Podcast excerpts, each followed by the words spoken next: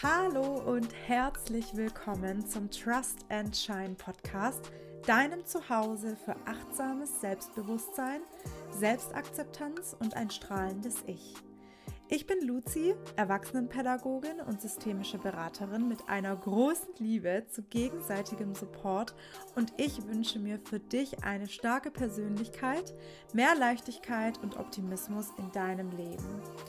Hier wirst du dich ein Stückchen mehr selbst kennenlernen, dich mit deinen Gedanken und Gefühlen auseinandersetzen und dein Inneres so stärken, dass du nach außen hin strahlen kannst.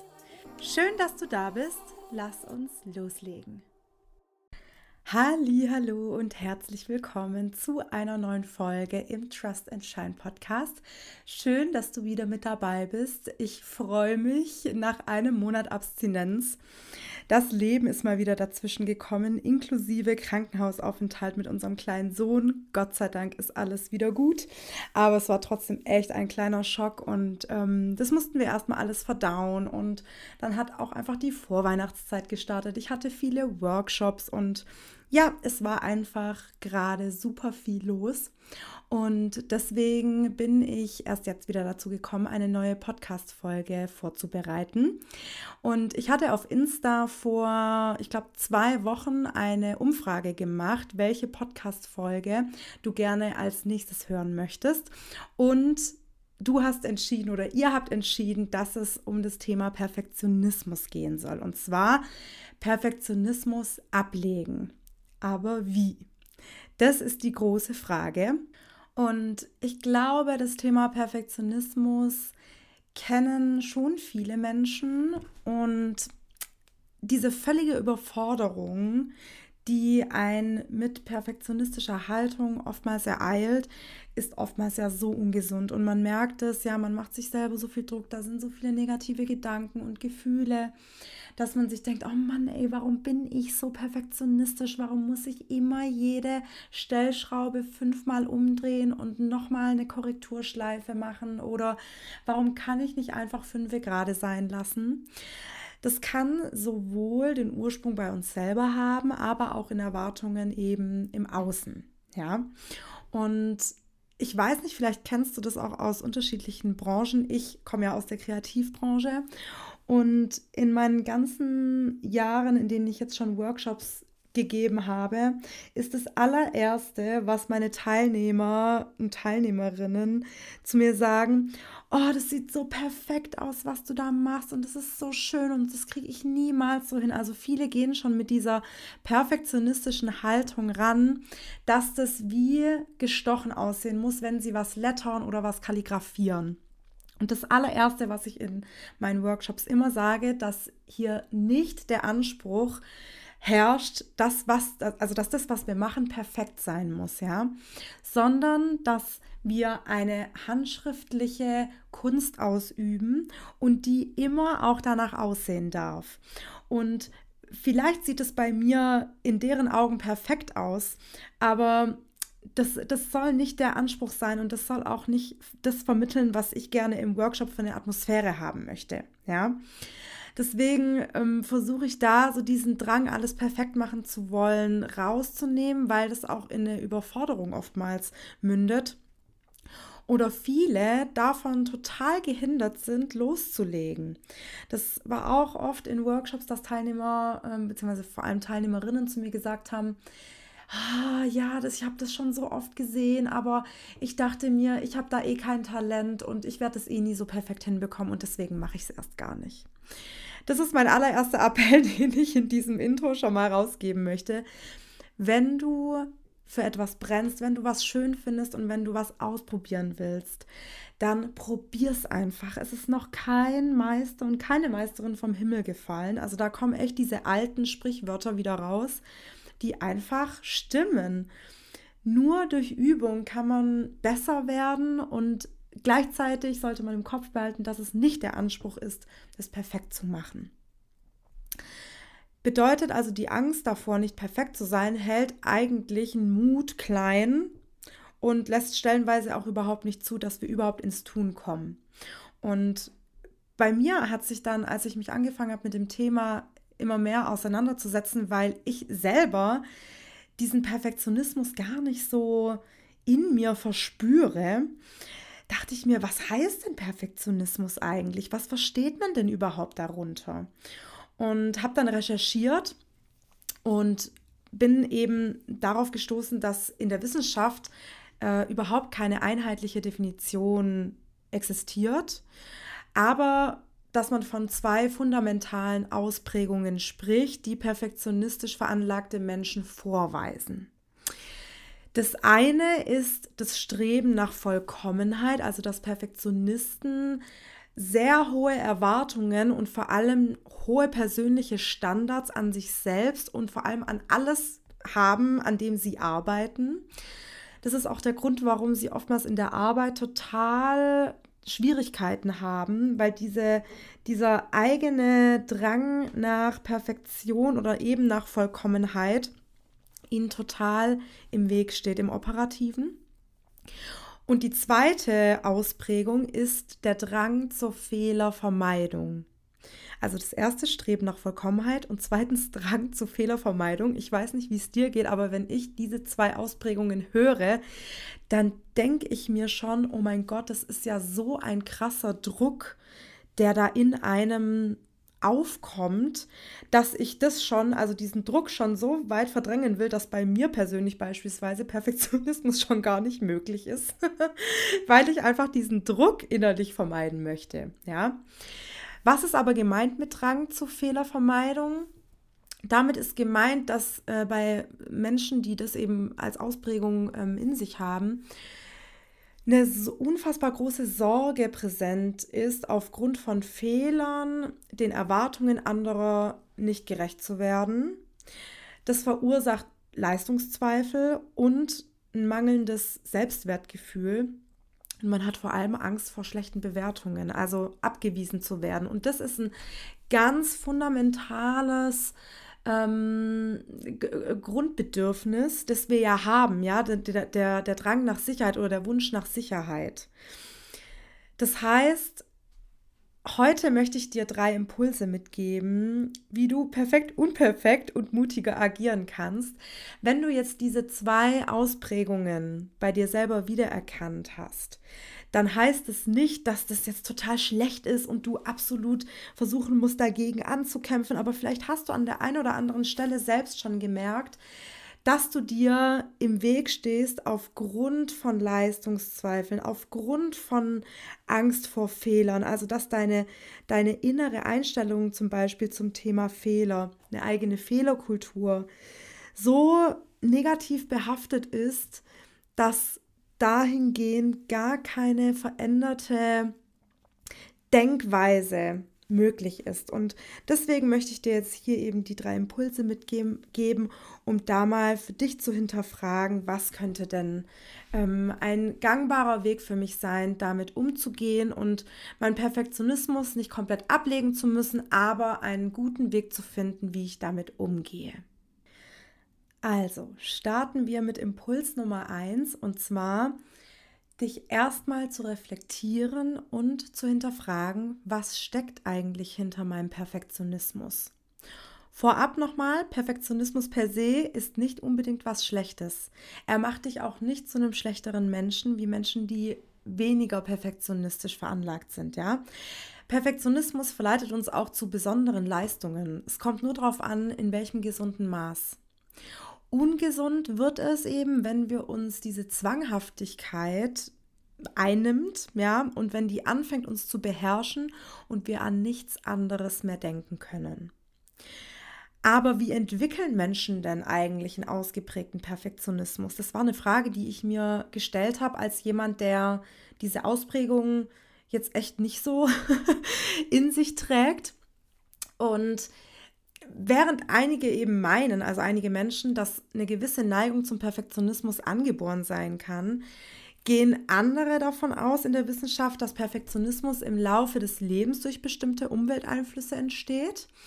Und dahingehend liegt eben die Ursache oftmals schon in der Kindheit. Also wenn wir in unserer Kindheit oder auch in der Jugend die Erfahrung gemacht haben, Anerkennung und Wertschätzung nur beispielsweise über herausragende Leistungen in der Schule zu erlangen, dann ist die Gefahr relativ groß, in einen stark ausgeprägten Perfektionismus zu rutschen. Und auch Fehler, die uns unterlaufen, beziehen wir dann sofort auf fehlendes Wissen oder mangelndes Können. Und das Verhalten kann sowohl durch Erziehung ähm, ausgelöst werden, als auch durch äh, Beziehungen mit, mit anderen, anderen Menschen in deinem sozialen Umfeld. Und wenn ich jetzt an unsere eigene Erziehung denke bei unserem zweijährigen Sohn, dann merke ich schon, hat mir die Auseinandersetzung mit diesem Thema schon in äh, früheren Jahren echt gut getan, weil wir uns oftmals überhaupt nicht darüber bewusst sind, was wir für Auswirkungen oder was unsere Sprache für eine Auswirkung haben kann bei unseren Kindern. Also ich versuche zum Beispiel nicht zu sehr zu loben mit, hey, gut gemacht und ähm, das war jetzt richtig und das hast du richtig gemacht, weil das auch wieder eine krasse Bewertung ist und so dieses, ah ja, er, also mein Sohn versteht, er hat jetzt was richtig gemacht, er hat auch dadurch Anerkennung bekommen und das speichert er sich so ab. Ja, sondern ich probiere eher seine in Anführungsstrichen gute Leistung ihm bewusst zu machen. Also beispielsweise, wenn er ein Puzzle zusammengesetzt hat, nicht zu sagen, hey, gut gemacht, sondern ich sage dann zu ihm, schau mal, mein Schatz, du hast es ganz alleine geschafft, das Puzzlestück in das andere reinzusetzen. Wow, jetzt kannst du richtig stolz auf dich sein. Also ich versuche ihn sozusagen in seinen Taten zu stärken und auch sein Bewusstsein dafür, was er selber geschaffen hat, zu stärken. Das nur als kleinen Impuls, ähm, was, was dieses Thema betrifft. Das heißt, hier mit Impuls Nummer eins, reflektieren und hinterfragen. Wenn du merkst, du hast perfektionistische Züge, überleg dir doch mal, gibt es vielleicht Situationen aus deiner Kindheit oder aus deinem Leben, an die du dich erinnerst, wo du wirklich dachtest oder das, das Gefühl vermittelt bekommen hast, dass du nur durch erbrachte Leistung gut bist. Okay, dann kommen wir zu Impuls Nummer zwei. Und zwar kommen wir hier jetzt zu einem meiner Lieblingsthemen, und zwar das Thema Erwartungshaltung erkennen und runterschrauben. Das gilt sowohl für Erwartungen, die die Außenwelt an uns hat, die Gesellschaft, ne, vor allem wenn du in unterschiedlichen Rollen bist, vor allem als Frauen sind wir da ja sehr prädestiniert dafür, wenn wir uns da beispielsweise dafür entscheiden, eine Familie zu gründen, dann wird oftmals automatisch von uns verlangt, dass wir eine perfekte Mama sind, dass wir aber trotzdem auch die perfekte Hausfrau, die perfekte äh, Partnerin sind. Das ist aber ein absolut unrealistisches Bild in der heutigen Zeit und auch was, dem wir überhaupt nicht gerecht werden können. Erwartungshaltung ist aber auch eine Sache, die wir ja an uns selber haben, also das, was wir von uns selber erhoffen und erwarten. Aber der allererste Schritt ist erstmal, das überhaupt zu erkennen, dass diese Erwartungen von außen, die oftmals nicht direkt kommuniziert werden an uns, dass wir die erkennen und dann für uns überlegen, okay, wie stark handle ich eigentlich nach diesen Erwartungen? Also versuche ich tatsächlich alles in meinem Alltag, ähm, diesen er diese Erwartungshaltung entsprechend zu organisieren oder gebe ich da echt auf gut Deutsch gesagt einen Fakt drauf und denke mir ganz ehrlich, ähm, es ist absolut unrealistisch, welches Bild von mir erwartet wird, vor allem in dem Modell, in dem ich es lebe oder in dem Modell, das ich lebe. Und was ist denn überhaupt für uns gut? Das heißt auch, dass man mit der Aufmerksamkeit unfassbar viel im Außen ist und viel weniger bei sich. Und an der Stelle das Thema Selbstwert ganz arg wichtig und wäre vielleicht was, wo man nochmal drauf schauen sollte, wenn man sich da jetzt in irgendeiner Form ähm, angesprochen fühlt. Vielleicht fragst du dich jetzt auch gerade, aber wie soll ich das denn erkennen, ob ich sowohl Erwartungen von außen oder auch meinen eigenen Erwartungen extrem versuche nachzugeben? Und die relativ einfache und gleichzeitig super schwierige Antwort ist Achtsamkeit. Ähm, probier doch einfach mal deinen Alltag ein bisschen achtsamer zu gestalten. Also wenn du ähm, einen Impuls von außen bekommst, erstmal für dich innezuhalten, zu reflektieren, hey, ist das gerade wirklich das, was für mich gesund wäre? Möchte ich das jetzt gerade oder hm, mache ich das jetzt gerade nur für jemanden anderen? Und wenn dieser Schritt getan ist, dann geht es darum, Erwartungen, vor allem jetzt an sich selber, herunterzuschrauben. Wieso? Ganz einfach, es geht um mehr Entspannung und Gelassenheit für dich und deinen Alltag. Denn auch andere Menschen können Dinge mindestens genauso gut oder einfach anders als du, wenn es beispielsweise ein ganz, also ein ganz banales Beispiel, Thema Haushalt ähm, oder gemeinsames Leben mit Partner in der Familie ähm, wenn man Aufgaben delegieren möchte, dann gibt es tatsächlich die Möglichkeit, dass mein Partner eine Sache genauso gut erledigen kann wie ich, nur macht er es anders. Egal jetzt um was es geht, ja, sei es putzen oder was auch immer, ja. Ich glaube, ein ganz großer Schritt zum, zum Thema Gelassenheit im Alltag ist wirklich, dass man die Segel mal aus der Hand gibt, delegiert und einfach darauf vertraut, dass Dinge auch anderweitig erledigt werden können. Und das führt mich auch zum dritten Impuls, denn ein Prinzip, das dir dabei echt gut helfen kann, ist die 2080-Regel bzw. das Pareto-Prinzip. Vielleicht hast du davon schon mal gehört. Ähm, das Pareto-Prinzip besagt, dass mit 20% Aufwand für eine Sache 80% der kompletten Sache erledigt sein können. Ja, das heißt, wir müssen überhaupt nicht 100% geben, damit was erledigt ist, sondern es reichen tatsächlich eigentlich 20% und es ist 80% getan. Und wenn wir weiterdenken und dieses Thema Perfektionismus da wieder reinbringen, dann ist andersrum gedacht, die restlichen 20 Prozent, die es perfekt machen, in 80 Prozent Aufwand verankert. Also diese restlichen 20 Prozent, die verlangen so viel Energie und so viel Aufwand, wo man sich wirklich oftmals fragt, war das jetzt echt nötig? Also ich habe das beispielsweise, wenn ich Workbooks erstelle für meine Workshops, dass ich mich stellenweise da schon drin verlieren kann in der Layout-Gestaltung oder welche Schrift jetzt die perfekte ist oder welche mir am besten gefällt, weil mir so unfassbar viel gefällt oder auch welche Farben ich jetzt auswähle. Also man kann sich wirklich an den unterschiedlichsten Elementen unfassbar lange aufhängen und ich bin dann selber wirklich in dem Moment so fokussiert. Irgendwann ne, schüttel ich da so imaginär meinen Kopf und denke mir, Luzi, hallo, an was hirnst du eigentlich gerade rum? Das ist sowas von fucking unwichtig gerade. Scheiß drauf, mach jetzt einfach weiter.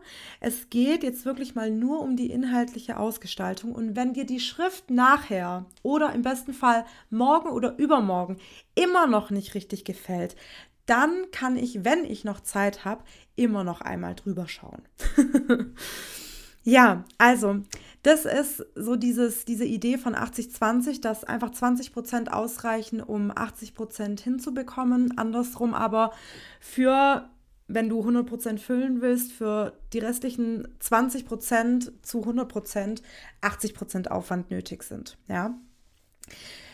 Jetzt ist aber immer noch die Frage, grundsätzlich Perfektionismus ablegen, ja, mit diesen drei Impulsen, aber gibt es noch andere Steps, die man tun kann, ähm, und die einem noch weitere Impulse geben, um ja zu versuchen, mehr Gelassenheit zu bekommen. Und da möchte ich dir jetzt noch mal sechs kleinere Impulse mitgeben.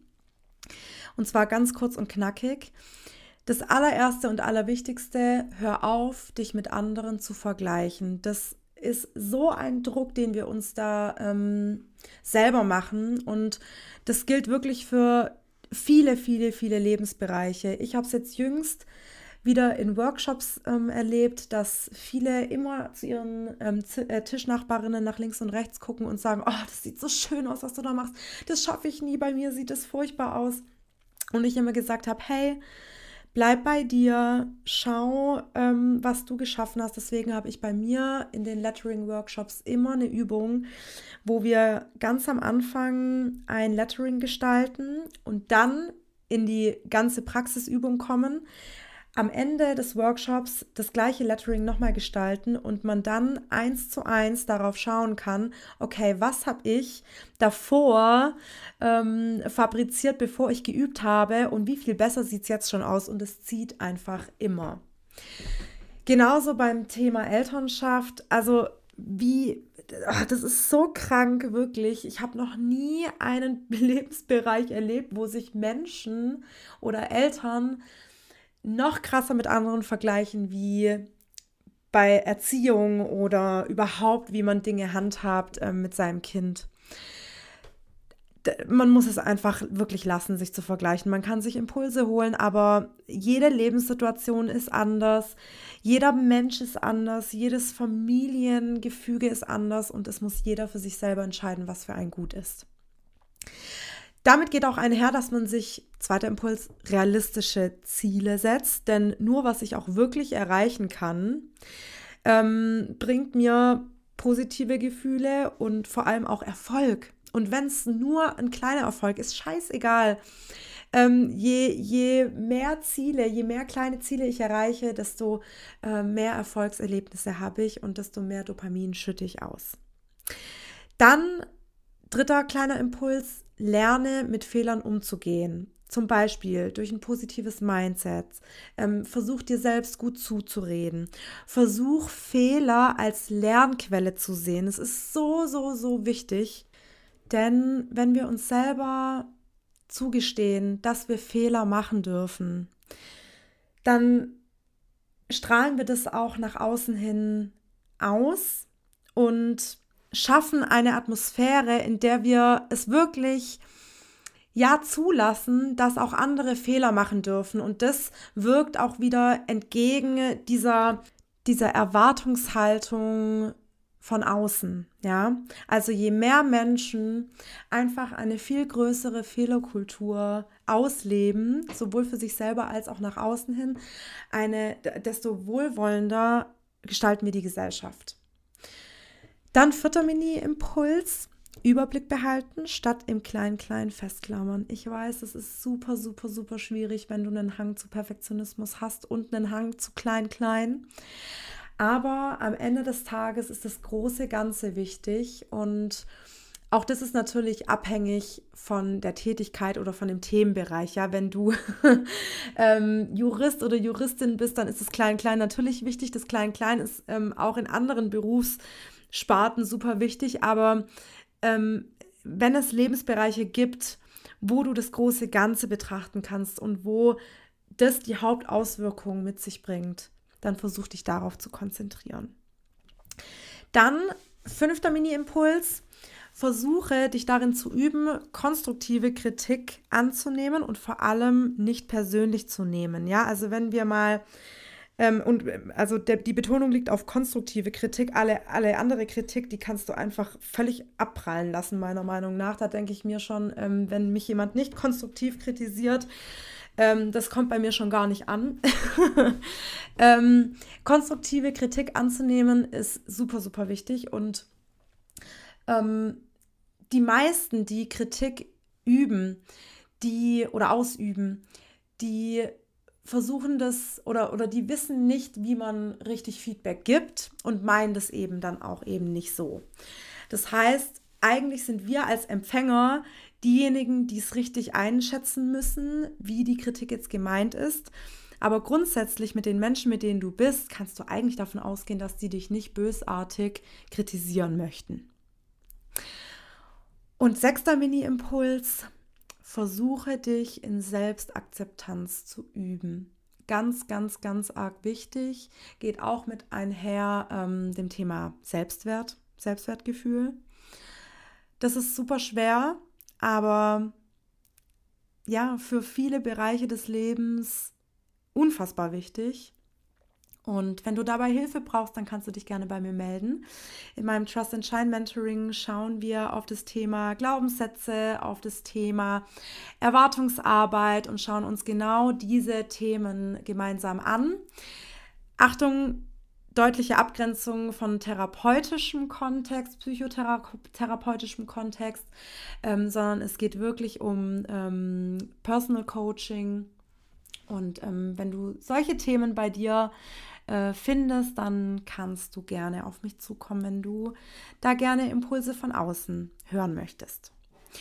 Okay, die Folge ist ein bisschen länger geworden als sonst. Ähm, ich fasse noch einmal zusammen. Ähm, zwar nicht jetzt alles, was ich vorher gesagt habe, das war sehr viel. Wir hatten die drei Impulse, was du tun kannst, wenn du Perfektionismus ähm, ablegen möchtest oder damit besser umgehen möchtest. Einmal, dass du dich reflektierst und hinterfragst, was eigentlich hinter deinem persönlichen Perfektionismus steckt.